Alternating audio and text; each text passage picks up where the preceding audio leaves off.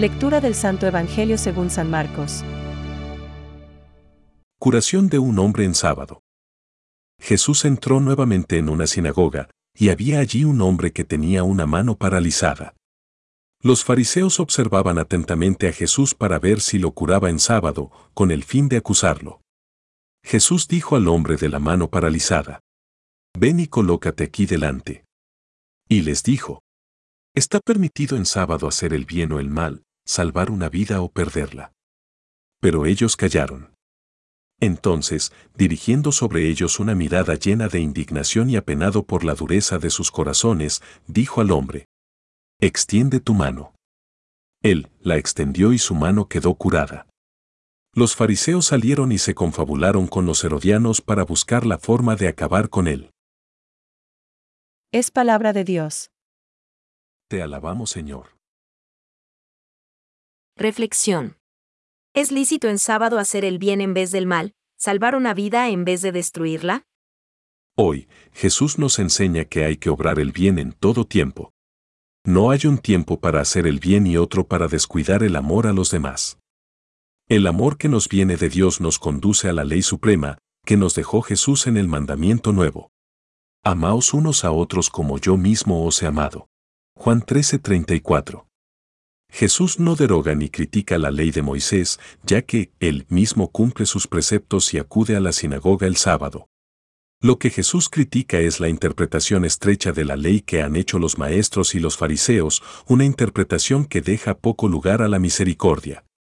Jesucristo ha venido a proclamar el Evangelio de la salvación, pero sus adversarios, lejos de dejarse convencer, buscan pretextos contra él. Había allí un hombre que tenía la mano paralizada. Estaban al acecho a ver si le curaba en sábado para poder acusarle. Marcos 3, 1, 2. Al mismo tiempo que podemos ver la acción de la gracia, constatamos la dureza del corazón de unos hombres orgullosos que creen tener la verdad de su parte. ¿Experimentaron alegría los fariseos al ver aquel pobre hombre con la salud restablecida? No, todo lo contrario, se obcecaron todavía más, hasta el punto de ir a hacer tratos con los herodianos, sus enemigos naturales, para mirar de perder a Jesús, curiosa alianza. Con su acción, Jesús libera también el sábado de las cadenas con las cuales lo habían atado los maestros de la ley y los fariseos, y le restituye su sentido verdadero. Día de comunión entre Dios y el hombre, día de liberación de la esclavitud, día de la salvación de las fuerzas del mal. Nos dice San Agustín. Quien tiene la conciencia en paz está tranquilo y esta misma tranquilidad es el sábado del corazón. En Jesucristo, el sábado se abre ya al don del domingo. Pensamientos para el Evangelio de hoy. Porque la verdad es que en él, que tenía verdadero cuerpo y verdadera alma de hombre, no era falso ese afecto apenado. Por eso se dicen cosas verdaderas cuando se cuenta que se contristó con ira por la dureza de corazón de los judíos. San Agustín. Otro motivo que endurece el corazón es la cerrazón en sí mismo.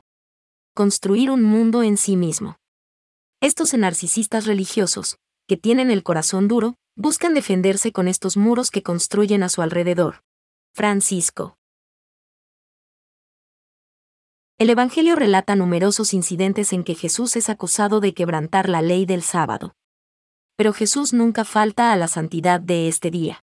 Ver Marcos 1,21. Juan 9,16. Da con autoridad la interpretación auténtica de la misma. El sábado ha sido instituido para el hombre y no el hombre para el sábado. Marcos 2,27. Catecismo de la Iglesia Católica, número 2.173.